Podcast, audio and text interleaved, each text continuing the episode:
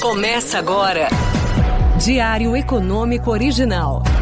Uma análise das principais informações que impactam os mercados, a economia global e do Brasil. Apresentação: Marco Caruso. Bem-vindo ao Diário Econômico Original desta quarta-feira, dia 26 de outubro de 2022. E o nosso Brasil continuou como patinho feio ontem, pelo menos nos preços dos ativos. O dólar por aqui subiu, fechando aí a 5,32, depois de chegar a bater 5,36. E aí, pelo contrário, na média, os nossos pares da América Latina valorizaram de meio a 1% contra a moeda americana. Nas bolsas, a discrepância foi um pouco mais gritante.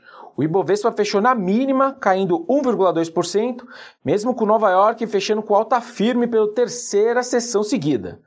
Com alta de mais de 2%, foi o Nasdaq quem puxou os ganhos. Por aqui a gente continua ao sabor aí de eleições, furo no teto, granadas e fakes. Já lá fora, as apostas numa alta de 0,5% no juro americano na reunião de dezembro, ao invés de 0,75%, que era o que se esperava tempos atrás, contribuíram para aliviar a curva de juros como um todo. O 10 anos americano das Treasuries, por exemplo, cedeu 15 pontos e voltou para 4,1% ao ano. Dois dados fracos foram o gatilho. O índice americano de preços de casas, o chamado Case Shiller, caiu 1,3% em agosto, essa que é a maior queda mensal dele desde 2009. E a confiança do consumidor também piorou com essas crescentes preocupações com o cenário à frente. Sobre as techs que divulgaram seus números ontem, a Alphabet, que controla o Google, registrou queda de 26% no seu lucro líquido no terceiro TRI quando comparado com o mesmo período de 21.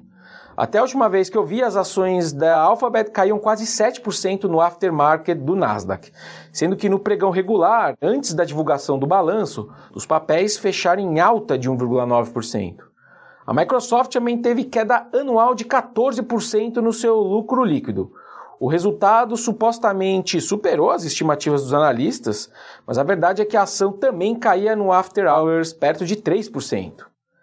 Atualizando então a temporada de balanços no seu agregado até aqui, das 146 empresas do SP500 que vieram a público, 70% ficaram acima do esperado, só que agora com uma surpresa agregada de apenas 2,7%.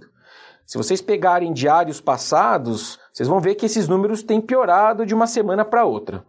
No fundo, os números de agora estão mais perto do que eu imaginava. Repetindo então o que eu disse lá no dia 10, no começo da earning seasons, a deterioração dos números da economia dos Estados Unidos, mas ainda sem sinalizar uma recessão iminente, me sugeria uma redução nas surpresas positivas em comparação com o segundo tri, mas ainda deveriam ser positivas as surpresas.